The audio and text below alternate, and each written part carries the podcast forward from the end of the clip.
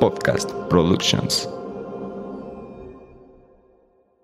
Y lo podemos ver en las grandes empresas, Google, Facebook, Todos que es los los negocios, todos absolutamente tienen este, ciertas circunstancias que los llevaron a nosotros éxito. realmente queremos ser exitosos con nuestro negocio, tenemos que dar el brinco de autoempleado a dueño de negocio con sistema. Hola, ¿cómo están? Bienvenidos a un capítulo más de esta cuarta temporada de Vico Podcast. Eh, arquitecta, ¿cómo estás? Hola Arki, muy bien, contenta porque creo que es eh, en esta cuarta temporada el primer episodio que tenemos presencial y entonces nos encanta compartir en, en la parte presencial. Y bueno, hoy tenemos un invitado eh, súper especial, el doctor Hugo Alejandro Rivera Betancourt. Hugo, ¿cómo estás? Muy bien, muchísimas gracias, muchas gracias por la invitación. Es un placer estar aquí con ustedes. Bueno, vamos a leer un poquito de, este, el currículum de Hugo. Él es licenciado en Mercadotecnia por la Universidad La Salle. Tiene una maestría en innovación para el desarrollo empresarial en el Tecnológico Monterrey y su doctorado en administración en el Consejo Nacional de Ciencia y Tecnología CONACIT. Bueno, este, este capítulo lo vamos a desarrollar en un tema que yo creo que, que este, en el tema de emprendimiento es, es, pues es muy común y lo que se divide en el éxito y fracaso de, un negocio. Y lo vamos a desarrollar porque también este, Hugo tiene en este tema de lo que es el Fuck Up Nights, que hablamos de, precisamente de los fracasos, ¿no? De los emprendimientos o de las empresas. Pero bueno, vamos con, con, con la primera pregunta. ¿Cómo se define el éxito o el fracaso de un emprendimiento o incluso hasta allá de una empresa? Mira, aquí la parte de éxito o fracaso va a depender de los objetivos. Nosotros cuando iniciamos un negocio nos planteamos un objetivo. Ese objetivo pues se cumple o no se cumple. Si nosotros ponemos un negocio por necesidad, puede ser que mi objetivo sea pues ahora sí que sacar el día a día, ¿no? En, en mi vida, sobrevivir exactamente y no porque no se convierta en un- una super franquicia o en algún otro negocio mucho más grande, va a ser un fracaso. El objetivo es, sobrevivir, ¿no? Y muchas veces en ese sobrevivir es difícil estarse preparando constantemente para hacerlo crecer. Simplemente pues te dejas llevar por la parte del negocio. Y en cuestión de éxito, pues vamos a ponerlo igualmente con la parte de objetivos. Yo me planteé un objetivo, quiero poner una franquicia, quiero convertir mi negocio que sea rápidamente escalable o que lo pueda replicar. Bueno, a medida que voy cumpliendo con los objetivos, pues se va midiendo el éxito o fracaso. O sea que, bueno, como ya lo dijiste, ¿no? Va a depender mucho de los objetivos de cada ser. Pero debe haber algún factor, ¿no? Que, que determine además del objetivo cuál es el éxito o cuál es el fracaso. En esta ocasión vamos a- enfocarnos un poquito al fracaso. Exactamente. Mira, aquí lo vamos a poner muy frío. Realmente es la parte de el fracaso es cerrar tu negocio. Simplemente yo pongo un negocio aunque sea para sobrevivir, si no logro que ese negocio despegue, que pase lo que es el famoso valle de la muerte, ¿no? De los emprendimientos, pues a final de cuentas desaparece y yo estoy teniendo un fracaso en la parte del negocio. Nada más aquí sí me gustaría no estereotipar, no estigmatizar el fracaso. A final de cuentas un fracaso o un cierre de negocio me genera experiencia y esa experiencia me sirve para mi segundo o tercer emprendimiento. El chiste aquí es cómo hacerle para levantarme, ¿no? De ese, de ese golpe. ¿Cómo no, deja, no quedarte en ese fracaso, no? Exactamente. Y dentro de, bueno, porque aquí hay, hay, haces tú investigaciones. Dentro de estas investigaciones, puede sonar hasta obvio, ¿no? Como dices, pues está, no está saliendo ni para el día, tengo que cerrar.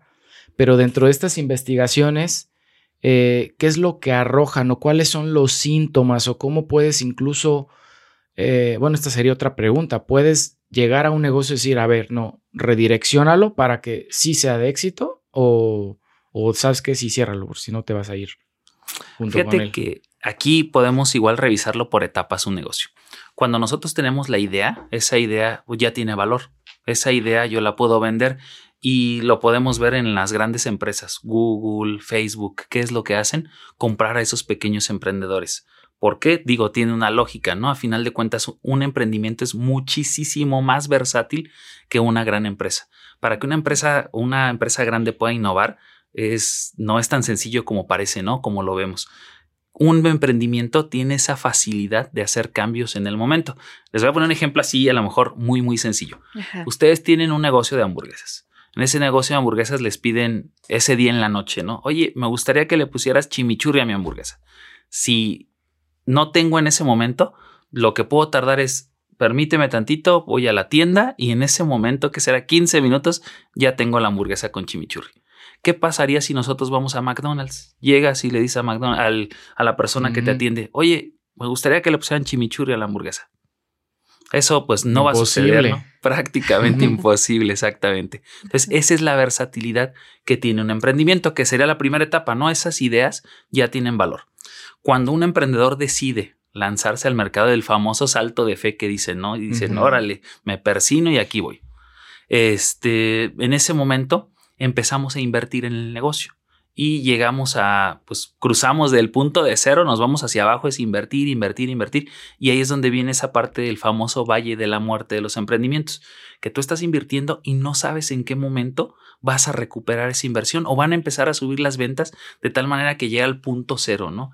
Y es difícil también, uno está a lo mejor muy apasionado por el negocio o la otra es que la misma necesidad, como decían hace un momento, tú no sabes si, si te está yendo bien o no, estás sacando a lo mejor para el día, pero a lo mejor estás perdiéndole, ¿no? Al momento de este, generar esas ventas. Entonces, ese Valle de la Muerte no hay una varita mágica, no hay un tiempo que te diga un mes, dos meses. Lo que sí les puedo decir aquí en estadística, de acuerdo a datos del INEGI, el 83% de los emprendimientos aquí en Michoacán desaparecen en un lapso de cinco años, que más o menos podría, si lo vemos así, podría ser el Valle de la Muerte, ¿no? Cinco años. No quiere decir que a los cinco años desaparezcan, puede ser al mes, al año, a los dos años, pero 83% desaparece. ¿Y qué pasa con el otro porcentaje? Del, o sea, quiere decir que salen del Valle de la Muerte y se vuelven ahora Empresas. exitosos. Empresas más formales o empresas que generan más rendimientos que pérdidas.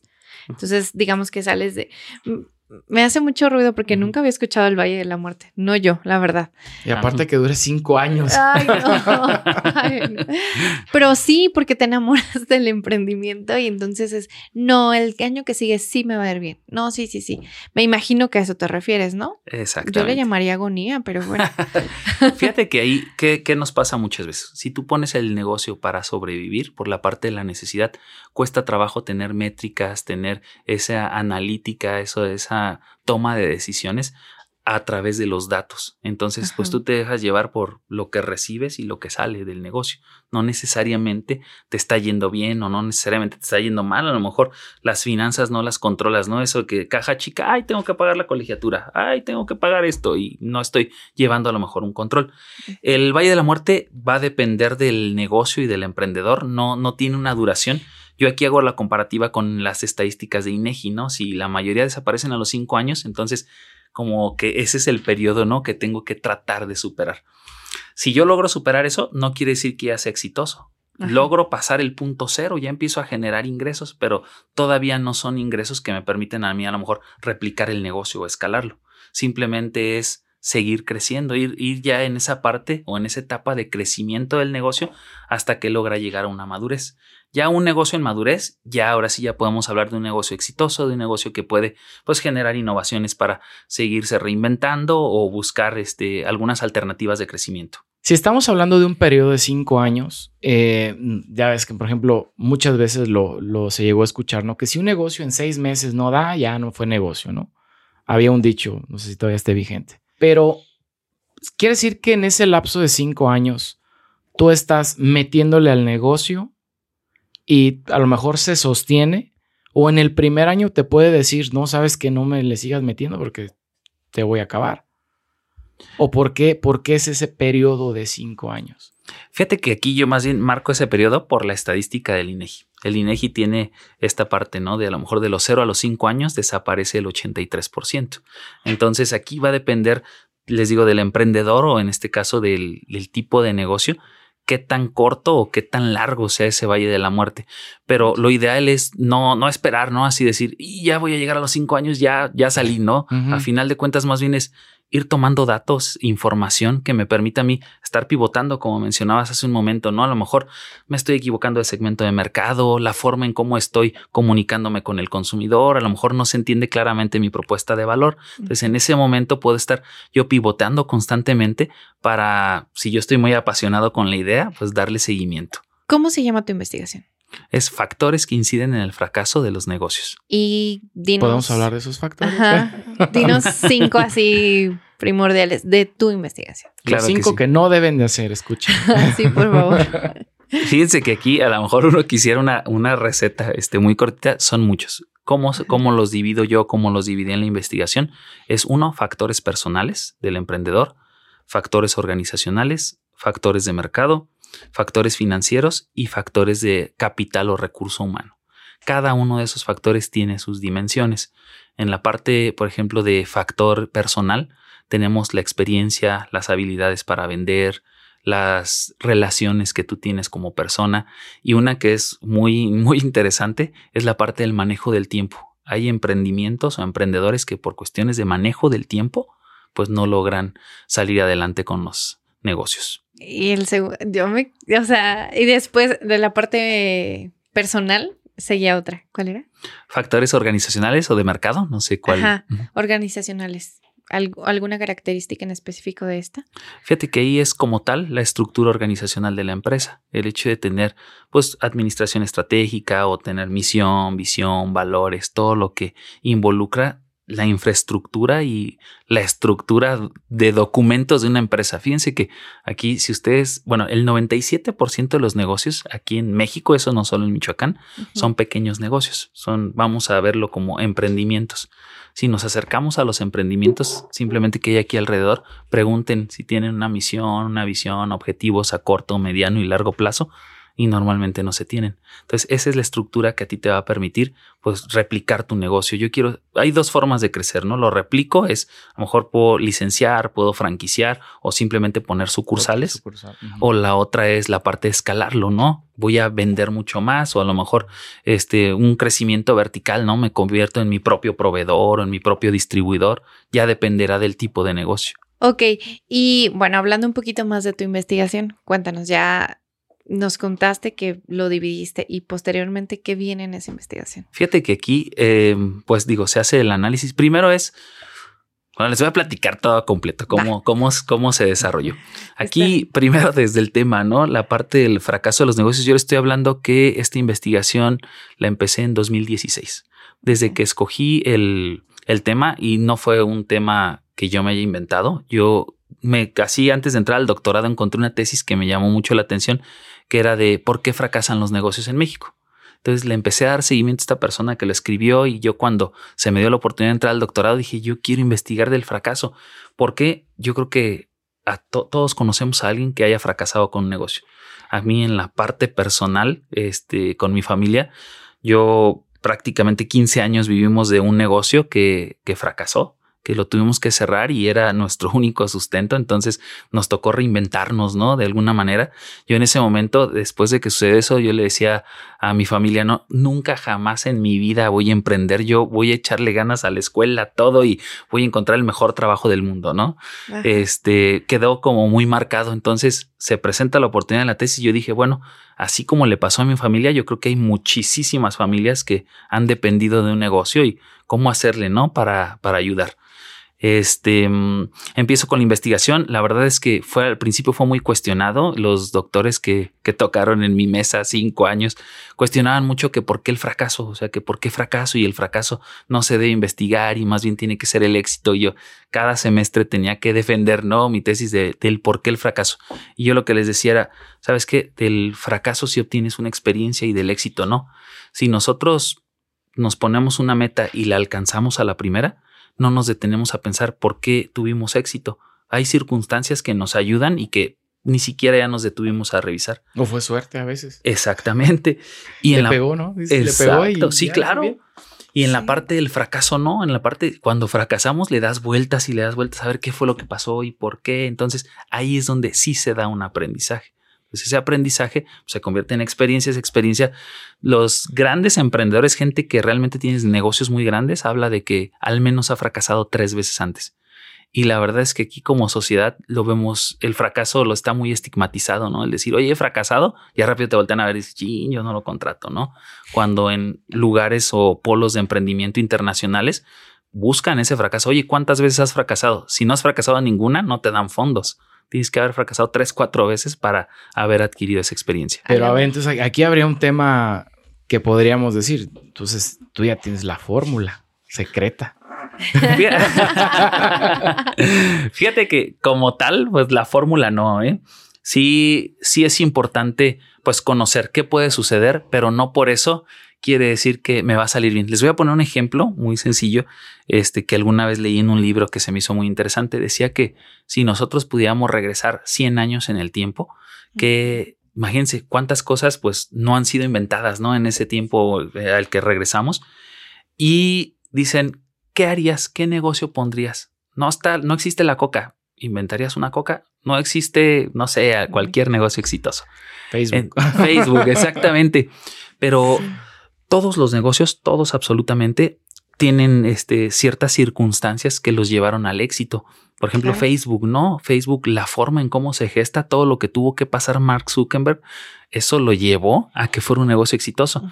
Y no necesariamente nosotros podríamos pasar por eso, aunque supiéramos la idea, aunque no es más, aunque trabajáramos en Facebook y pudiéramos hacer exactamente lo mismo, no, no es un, no es seguro que sea exitoso, pues. Sí, porque depende mucho de las condicionantes en las que te desarrollas o se desarrolló. El círculo social, eh, sí, me hace muchísimo sentido, porque lo que para mí puede ser obvio, y eso me queda clarísimo que lo leí en un libro igual, este, de Mariana Padilla, decía que el sentido común no existe. Y yo cuando lo leí decía, ay, o sea, claro que no, el conmigo el sentido común sí existe, pero no, justamente decía eso, no es, no puede existir el sentido común porque tú creciste en una ciudad versus otra persona que es quizás tu empleado creció en un pueblo. Las condiciones en ningún momento fueron similares.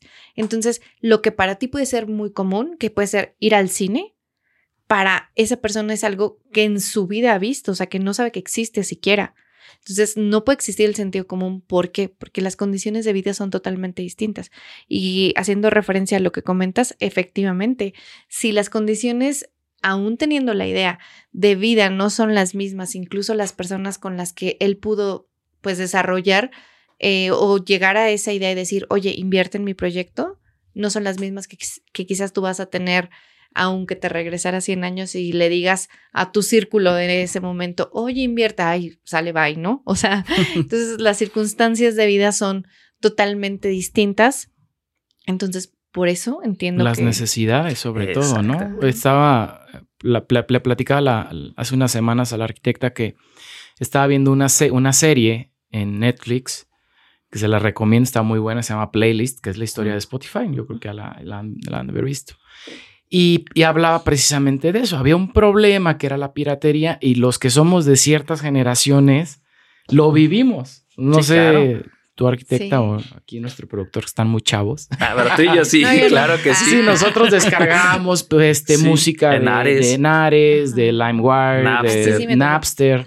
Teníamos el reproductor de el Quick, ¿cómo se llama? Quick, este, QuickTime, algo, así, ¿no? Ahí sí ya no. Y este, ¿Ven? Y, no, y, se nos hacía tan normal bajar tu música, te metías en la noche, ponías una canción y, ah, mañana, en la mañana ya va a estar descargada, ¿no? Pero no veías la necesidad de que querías la música ya.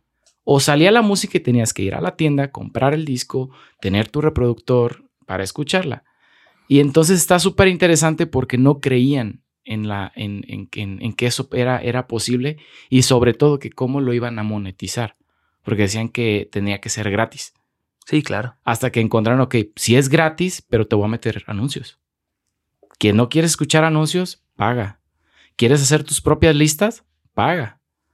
Y, hasta ese entonces descubrí cómo, cómo funcionaba este Spotify. Spotify. Yo que yo lo descargué, compré mi membresía, pero no sabía que si no la tenías, no podías hacer playlist. Y era lo que decían en la, en la serie. ¿Cuántas personas queremos darle esa personalidad a nuestra música? Esta yo la creé y aquí la tengo y la escucho cuando voy en carretera, cuando voy a correr, o vaya al gimnasio, etc.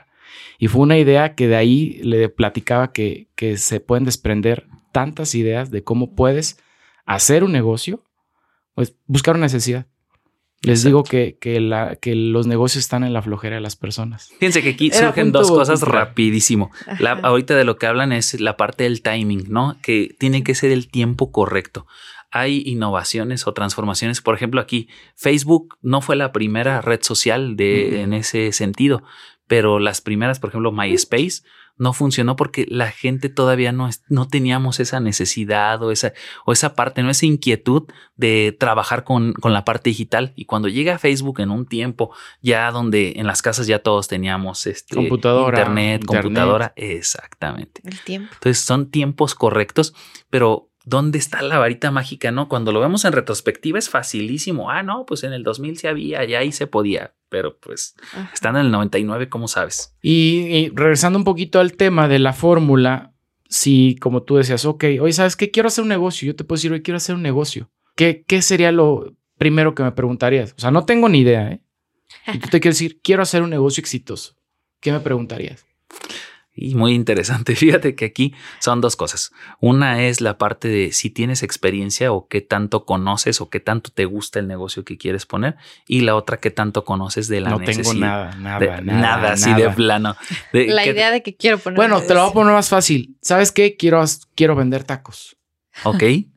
O sea, Algo que no ocupe a lo mejor más que un buen sazón, una buena receta o una salsa muy rica, no sé. Quiero vender tacos. Fíjate que aquí para el, digo, cualquier negocio, de verdad, cualquier negocio puede ser exitoso y les voy a poner, ahorita dices tú de los tacos, pero vamos a pensar todavía en algo a lo mejor más sencillo. Yo siempre a mis alumnos les digo la parte de los elotes. Dices tú, oye, hay muchos puestos de elotes y se ve que les va más o menos, pero siempre ves a la misma señora en el mismo carrito. Pero ¿qué tal los elotes de la Cerrada de San Agustín? Ujú. 70, 80 pesos y lleno, ¿no? ¿Y qué venden en la Cerrada de San Agustín? Dorilocos, elotes, papitas, frituras. No tienen algo innovador, no tienen algo diferente, simplemente están aprovechando ahí circunstancias, ¿no? La ubicación y la experiencia de entregar el producto de manera este, estandarizada. Entonces, ¿Y bueno, no fue ahí también un poco de tiempo? Porque no, no soy muy fan de, de, de- le digo a mi esposa de la garnacha, pero ¿cuánto tiempo lleva la cerrada de San Agustín, ese negocio ahí? No sé, ¿10 años? No, no, menos. mm, Bueno, las cerradas sí. O no, o sea, sí, Ah, no, sí, pero no, el negocio Pero de, los elotes ahí en esa esquina. No, lleva como cinco años. Pero- no lleva tanto. vamos a suponer que tiene entre 5 y 10 años, pero fíjense, o sea, yo les podría decir de negocios que tienen muchísimo más tiempo y que venden muy bien y que aún así no han dado el brinco. De la Ah. cerrada, por ejemplo, ya hay una estructura, ya podemos ver los elotes de la cerrada en Plaza Morelia. O creo que hasta en Altozano. Exactamente. y siguen abriendo sucursales. Y siguen abriendo. Entonces, ¿qué? Bueno, aquí les voy a platicar algo que se me hace muy interesante y que no me gustaría que se nos olvide. No sé si conozcan el flujo del cuadrante del dinero de Robert Kiyosaki. Claro. Sí, entonces ahí. Excelente. ¿Qué pasa ahí? Tenemos autoempleado, este, digo, perdón, empleado, autoempleado, dueño de negocio. Si nosotros realmente queremos ser exitosos con nuestro negocio, tenemos que dar el brinco de autoempleado a dueño de negocio con sistema. Un autoempleado, si te enfermas, no vendes. Si quieres salir de vacaciones, no vendes, ¿no? Es la persona sigue trabajando para su empresa. Sí, ¿Qué claro. se necesita para dar el brinco aquí? Está muy fácil, pero es complicado de hacer. O sea, el, el conocimiento es, ahí está, ¿no? ¿Qué tenemos que hacer? Pues acercarnos a- al conocimiento, investigar, este, la parte de estructura, por ejemplo. Si yo tengo una estructura que trabaje para mí, igual les pongo un ejemplo muy sencillo. Yo trabajé en Cinepolis muchos años, bueno, mientras estudiaba la- en la universidad. Yo ahí pues nos daban apoyo, ¿no? A los que éramos estudiantes si tenía examen o algo podía hablar, no voy a ir. Entonces imagínense yo que le hablara al subgerente, oye, mañana no voy a ir porque tengo examen. ¿Ustedes creen que iba a sufrir el chin? ¿Qué voy a hacer? No va a abrir Plaza Morelia mañana porque no viene Hugo, ¿no? Absolutamente no. Tienen un sistema que respalda. Es más, ni siquiera Alejandro Ramírez se va a enterar si Hugo fue o no fue a trabajar, ¿no? Entonces. ¿qué es el dueño? Si nosotros implementamos sistemas, podemos hacer que nuestro negocio trabaje para nosotros. Pero es, es complicado porque ¿cómo puedo adquirir ese conocimiento? Pues tengo que ir a una universidad a lo mejor. Y esa universidad, si es una universidad este, a lo mejor de paga, pues me sale arriba de 300 mil pesos, ¿no? Toda la carrera. La otra hay conocimiento informal, pero si yo tengo mi negocio por sobrevivir, en qué momento me pongo a estudiar, en qué momento me pongo a identificar esas ideas. Sí se necesita de conocimiento, que te acerques a una persona que te ayude a implementar sistemas dentro de tu negocio y no solo sistemas para entregar o para dar servicio directamente con el producto, sistemas de control, sistemas que te permitan tomar decisiones. Eso es lo que se tiene que hacer en un negocio. Ahora, si lo ponemos con los factores que yo investigué, pues puedo meter sistemas en la parte financiera, en la parte de mercado, en la parte organizacional. Y un problema al que nos enfrentamos muy grande aquí es la parte del recurso humano. Nos quejamos de que no hay trabajo, de que hay mucha gente desempleada. Yo conozco muchísimos empresarios y la queja de los empresarios, no encuentro gente que sea especialista o que me atienda la necesidad que yo tengo. Y he buscado mucho. Y muchas veces, ¿qué ocupas? Alguien responsable. Sí, te lo juro que sí, lo estamos viviendo, ¿no? Es lo que nosotros buscamos. Responsabilidad y, te enseño. claro. Compromiso, ajá, nosotros enseñamos, pero es el compromiso, la responsabilidad y que se saque la chamba, obviamente. Pero sí es el factor de, del recurso humano es un problema latente. Pero me gustaría que nos platicaras un poquito de Fuck Up. Cuéntanos, ¿qué es Fuck Up? Claro que sí. Este, Fuck Up Nights es un movimiento que nace en la Ciudad de México. Es un grupo, así rápidamente, ¿no? La historia, un grupo de amigos que estaban en un bar, se juntaron después de mucho tiempo, eran universitarios, se dejaron de ver, regresan y se encuentran y pues empiezan a preguntar lo normal, ¿no? Oye, ¿qué has hecho? ¿Cómo te ha ido? Y pues todos muy bien, ¿no? Puras vidas perfectas y excelentes.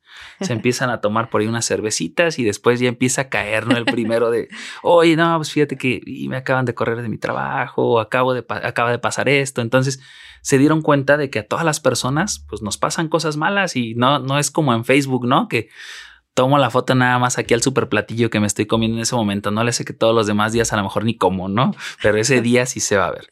Entonces, eso mismo pasó con estas personas de Focus Nights y se dieron cuenta que si a ellos les pasaba, le podía pasar a muchas otras personas en el mundo.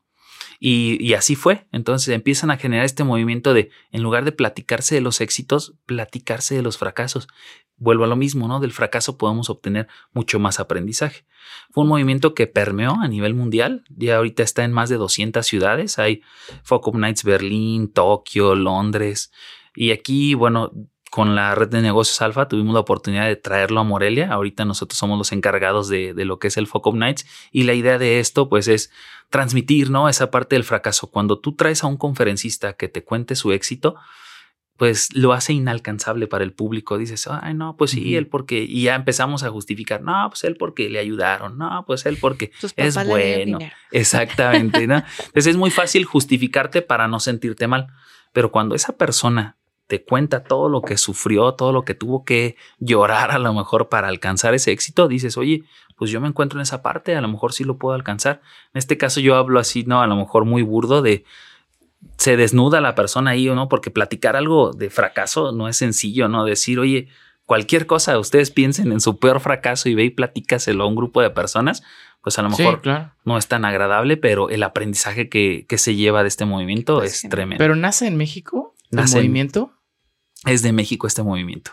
Pensé que había salido en otro y había una como un movimiento traído a México. No, no, no. Es, totalmente de México. Y de hecho. actualmente dónde está? ¿En, ¿En, cuántas ciudades, países o solamente está en México nada más? Sí, no, está en más de 200 ciudades. Está en Sudamérica, está en Europa, en Estados Unidos. Aquí, este, mm, igual a lo mejor un poquito de, de, del trámite, ¿no? ¿Cómo se conoce? contactas a la marca y si esa marca no se está utilizando en la ciudad en la que tú quieres llevarlo, pues ya tienes que pasar todo un proceso, ¿no? Ya te van explicando, pero ese proceso te permite traer el movimiento a tu ciudad y el objetivo es permear esta parte del fracaso completamente. Es el fracaso no es malo, el fracaso es aprendizaje.